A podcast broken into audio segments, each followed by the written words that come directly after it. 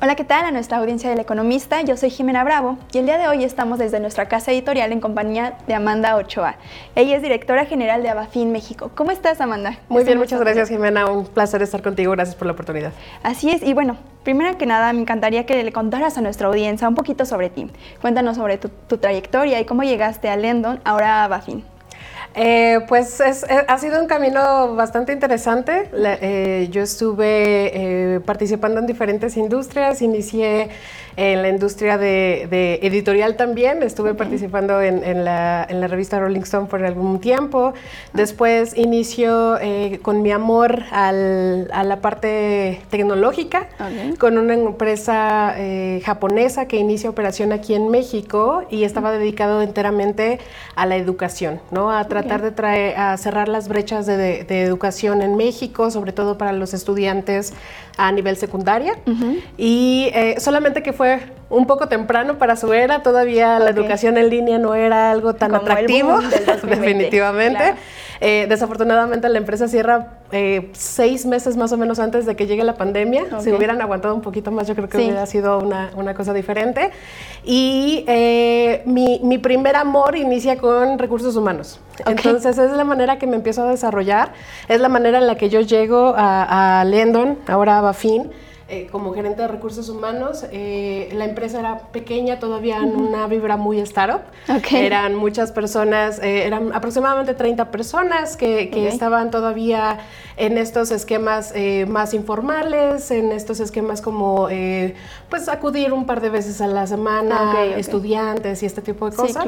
y, pero la empresa ya empieza a tener una ambición bastante interesante y bastante importante acerca de su expansión en México y su consolidación en, en México específicamente y entonces quieren dar este brinco de estar una vibra más informal hacia algo más grande, ¿no? Entonces, es, eh, me contactan, empiezo a trabajar como gerente de recursos humanos en 2018 y eh, tengo la fortuna de crecer con la empresa, de aprender todo, toda mi experiencia y todo mi conocimiento acerca de la industria viene dentro de la empresa.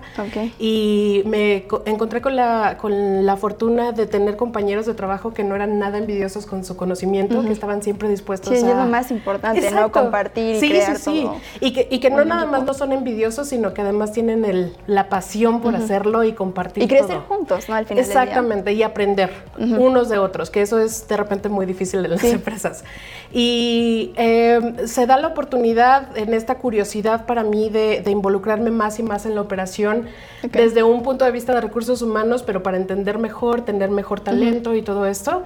Eh, me empieza a gustar mucho la operación, brinco a la operación, empiezo como, uh, como head de operaciones y eh, estuve corriendo con la operación eh, aproximadamente dos años hasta que me dieron la oportunidad de ser eh, director aquí en, México a partir del inicio de este año. Ok, excelente, no, pues qué gran trayectoria, ¿no? y precisamente, ¿qué te inspiró a asumir este papel de liderazgo, no? O sea, ya me platicas un poquito que has crecido con la empresa, ¿no? ¿Cómo, ¿Cómo, lo asumes? Eh, yo creo que Abafin, una de las cosas más grandes que tiene es que eh, te da la oportunidad de encontrar tu lugar no nada más profesionalmente, sino también personalmente. Para mí era muy importante eh, tener un impacto significativo en la empresa en la que yo estuviera, eh, poder brindar oportunidades que antes a ciertos grupos a lo mejor no, se les podría dar. Eh, siempre he tenido esta, este lado más dentro de la corriente feminista para poder dar oportunidades de equidad, de igualdad de género y asegurarme que se brindaran las, las oportunidades necesarias y el ambiente necesario. Y muchas veces para lograr estas aspiraciones y lograr esto, estos, estos proyectos, necesitas tomar el liderazgo y necesitas hacerte cargo, ¿no? Si quieres lograr buenas cosas, pues también hay que contigo, ¿no? Exacto, exacto, y hay que trabajar por ello. Entonces, eh, fui buscando estas, eh, estas oportunidades para poder seguir haciendo un impacto, no nada más en mi carrera profesional, lo cual agradezco mucho, eh, por toda la paciencia que han tenido conmigo y todo el aprendizaje compartido, sino también para seguir haciendo un impacto con la gente que empieza a trabajar conmigo. Ok, qué increíble, Nick justamente me gustaría tocar como esa parte de abrir caminos más adelante, pero primero que nada me gustaría también que nos hablaras de qué es Abafin y, por ejemplo, qué, les tomó o qué los llevó a cambiar de Lendon a Abafin. La, empresa se funda en 2010 en Letonia y es fundada por dos compañeros de universidad que quieren formar su, su empresa y pues son chavitos saliendo de la universidad sin un historial crediticio, sin... Construyendo. así, de, la nada. Y pues nadie les quiere prestar nada para poder su negocio, obviamente, porque pues quién se va a arriesgar, ¿no? Entonces, de ahí nace eh, la, la idea de la empresa de poner una empresa que haga que el dinero esté disponible para la gente. Y esa es nuestra misión, ¿no? Poner los recursos económicos a disposición de nuestros... Que todos tengan esa oportunidad. Exacto, sin importar si quieres poner una empresa o si nada más necesitas eh, salir de un bache de repente o si es para invertir en tu negocio, ¿no?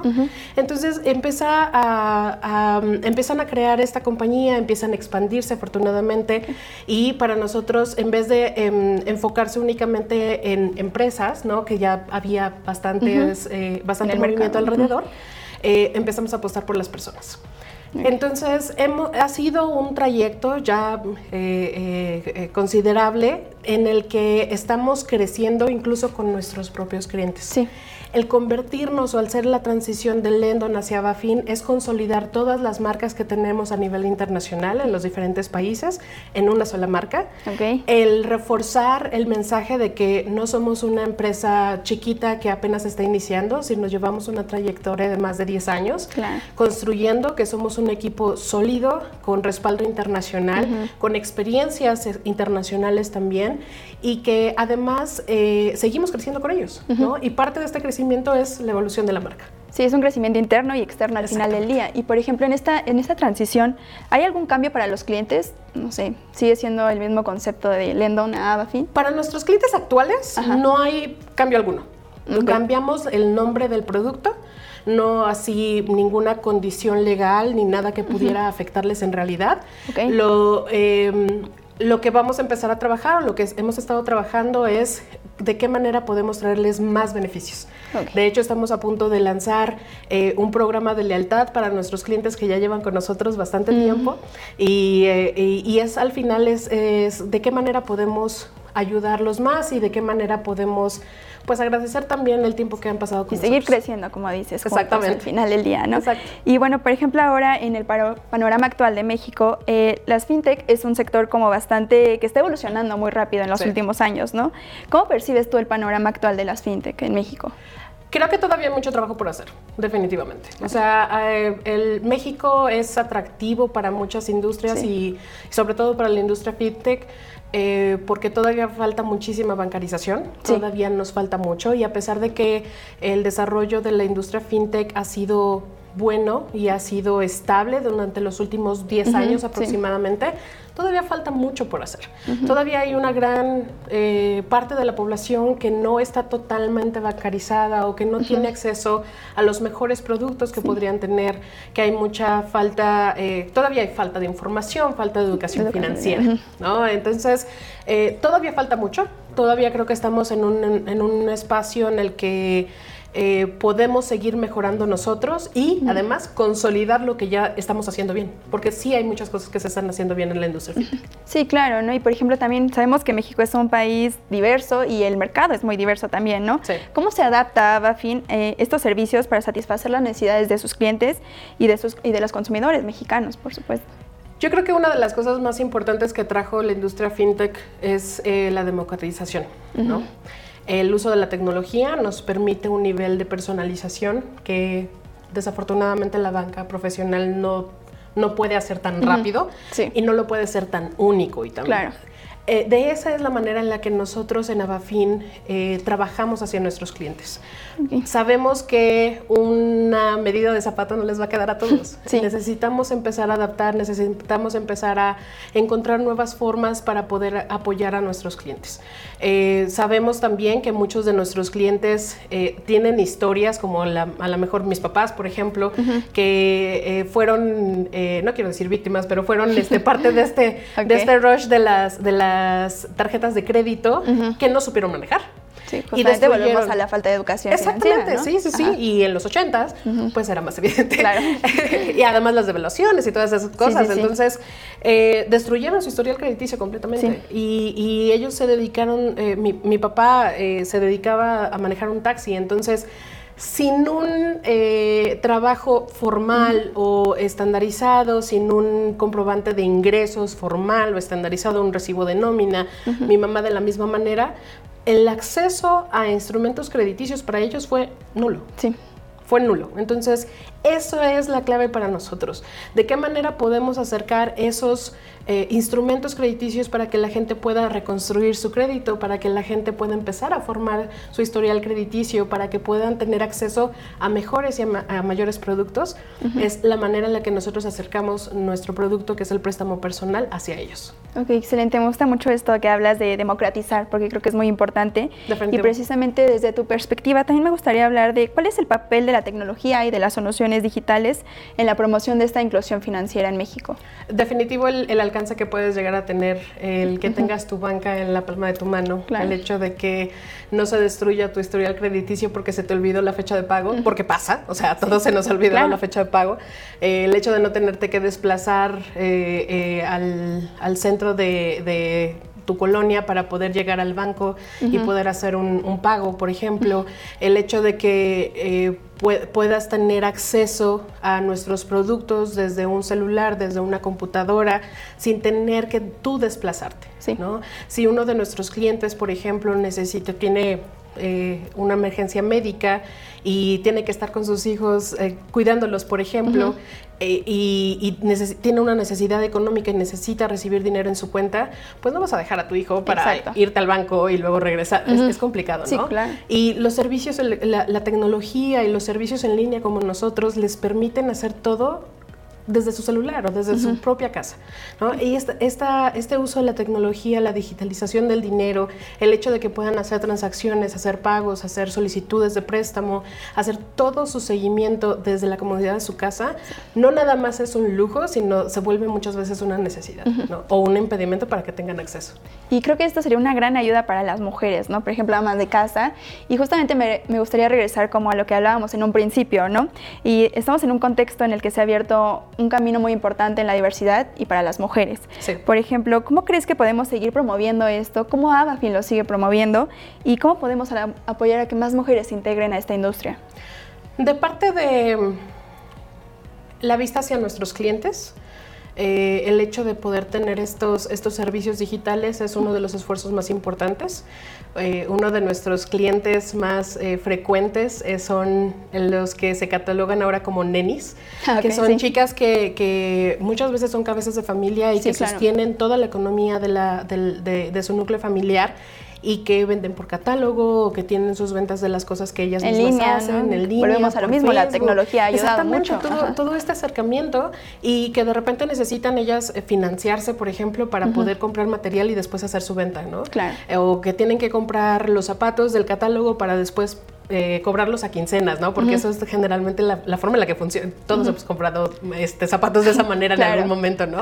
Entonces, esa, esa es para nosotros siempre tenerlos en mente el hecho de que no porque no tengan un ingreso normal o clásico es eh, eh, se les debe de negar el acceso, entonces eso para nosotros es muy importante. Claro. Y también para Bafin es muy importante ser muy coherentes también hacia adentro. Sí. El siempre motivar y el siempre estar buscando eh, que los puestos de liderazgo sean eh, eh, haya una equidad de género, el hecho de que dentro de por ejemplo, mi equipo, aquí en México el 51% somos mujeres, gran parte de, de, este, de esta parte del equipo son mamás, entonces tenemos eh, por ejemplo, horario reducido, extendido para las que acaban de convertirse en mamás, para que puedan estar en contacto con su bebé más tiempo y que no em, eh, los descuiden tanto, sin obviamente hacer una reducción en su salario. Pero también entendemos que pues no nada más es responsabilidad de las mujeres el cuidado de los hijos, entonces también otorgamos una reducción de horario para los padres, para los que acaban de ser papás, para que también puedan involucrarse al respecto. El siempre estar cuidando que haya, eh, se escuchen las voces de todos, que tengamos permisos especiales para que acudas a la escuela del niño a la junta, ¿no? Porque a veces es importante. Eh, tener justificantes médicos, por ejemplo, cuando se te enferman tus papás o tus hijos. Que es completamente normal, ¿no? A todos. a todos nos pasa. Hombres, mujeres. Exacto. Y es bien raro que no haya más políticas dentro de las empresas para que puedas atender estas cosas, ¿no? es, pareciera como que nada más nosotros nos enfermamos y que no somos responsables de nadie más, ¿no? Entonces, estas son las cosas que nosotros cuidamos mucho y que siempre estamos tratando de mantenernos a la vanguardia y estar adelante. Eh, cuando nosotros nos fuimos a trabajar desde casa, graça por, por cuestiones de la pandemia, nos dimos cuenta de que la calidad de vida de nuestros empleados también empezó a mejorar. Sí. Entonces, nosotros no hemos regresado a oficinas. Seguimos trabajando desde casa, tenemos todavía nuestra oficina, eh, pero... Y el trabajo eh, sale igual, El trabajo sale lo mismo, La productividad. Eh, sí, nos extrañamos mucho, claro. nos hacemos mucha falta. esperamos los, los, eventos que tenemos este, en verano y a final de año para, para reconectar y vernos. Y pues vamos a la oficina para capacitación o para conectar o hacer mantenimiento. Sí, a veces también es necesario eso, ¿no? Sí, Y justamente también un poquito para ir cerrando, me encantaría que nos platicaras cuál es el aspecto más gratificante que has tenido dentro de tu trayectoria como CEO en Avafin. Híjole, el tener la posibilidad de impactar tantas familias, de repente es una carga de conciencia muy fuerte que, que, que, sí eh, lo traes eh, atrás, ¿no? Porque al final Em, una decisión tuya puede afectar el ingreso económico de las 132 personas que somos ahorita en Abafin en México nada más. Entonces, es mucha responsabilidad.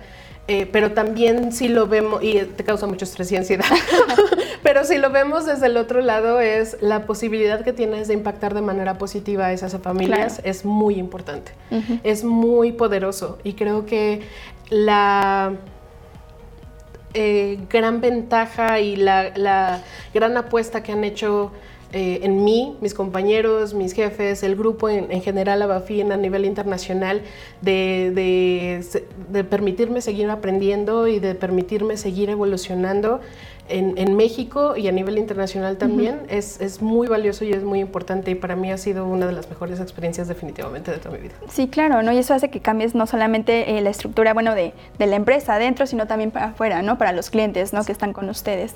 Y bueno, finalmente me encantaría que nos dieras como algún mensaje que le quisieras transmitir a los aspirantes o emprendedores, especialmente a las mujeres o incluso a la, la audiencia del economista. Para mí es muy, muy importante que todo el mundo sepa que Abafin en México y a nivel internacional está hecho y está dirigido para todos, para que todos podamos tener acceso a mejores oportunidades, a cubrir sus necesidades crediticias, a que podamos seguir avanzando como sociedad, como familias, como emprendedores. Eh, siempre vamos a estar ahí. La tecnología no es un impedimento para poder brindar una atención a cliente de calidad. Siempre van a tener a alguien detrás del teléfono o detrás del, chat para atenderlos, detrás de, cualquier interacción que quieran hacer con nosotros. Y somos 134 personas, 132 personas que estamos ahí para ayudarlos y para seguir trabajando y evolucionar con ustedes. Entonces, definitivo, los invito a, a que nos conozcan, a que se acerquen con nosotros en abafin.mx y que cualquier duda que tengan, siempre estaremos ahí para ayudarlos. Ok, excelente. Pues muchas gracias Amanda por acompañarnos. Es un gusto tenerte por acá y hablar de estos temas tan importantes. Y para nuestra audiencia, pues muchas gracias igual por vernos y síganos en todas nuestras redes sociales. Nos vemos en la próxima.